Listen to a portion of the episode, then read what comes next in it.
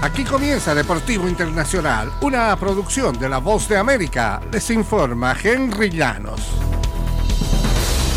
En el béisbol internacional, Mike Trout pegó un jonrón de tres carreras, Lance Lynn brilló en cinco innings de labor y Estados Unidos asestó un primer inning de nueve carreras en una cómoda victoria de 12 a 1 sobre Canadá el lunes en el Clásico Mundial de Béisbol.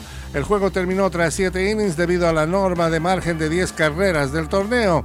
Estados Unidos mejoró su récord a 2-1, mientras la derrota de 11-5 ante México el domingo con su mejor labor ofensiva del torneo todavía pesa. Canadá empeoró 1-1 ante una multitud de 29.691 personas en el Chase Field. Los estadounidenses enviaron 12 bateadores al plato en el primer inning.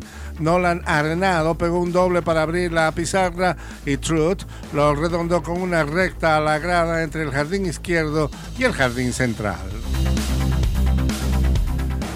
Greg Berhalter podría ser candidato para seguir como técnico de la selección de Estados Unidos luego que el reporte de una firma de abogados determinó que no ocultó información tras acusaciones de violencia doméstica en 1992 y que involucraron a su ahora esposa.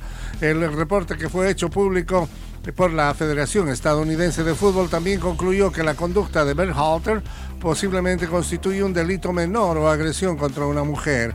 El contrato de Berhalter llegó a su fin el 31 de diciembre y Anthony Hudson, uno de sus asistentes, fue nombrado entrenador interino el 4 de enero tomarán la decisión sobre el nuevo técnico cuando contraten a un director deportivo, dijeron las autoridades.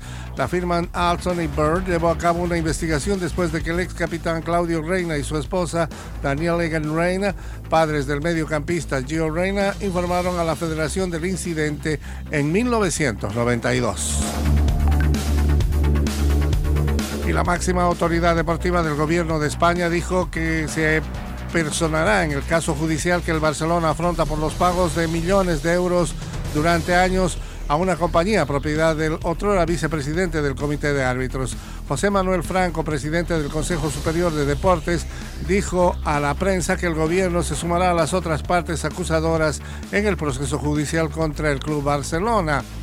Esta es la entidad más reciente que anuncia su intención de actuar luego que la Fiscalía formalmente acusó al Barcelona de presunta corrupción, administración fraudulenta y falsificación de documentos. Un juzgado deberá admitir la procedencia de esta denuncia y la intención es personarse, pero en el momento oportuno, dijo Frank.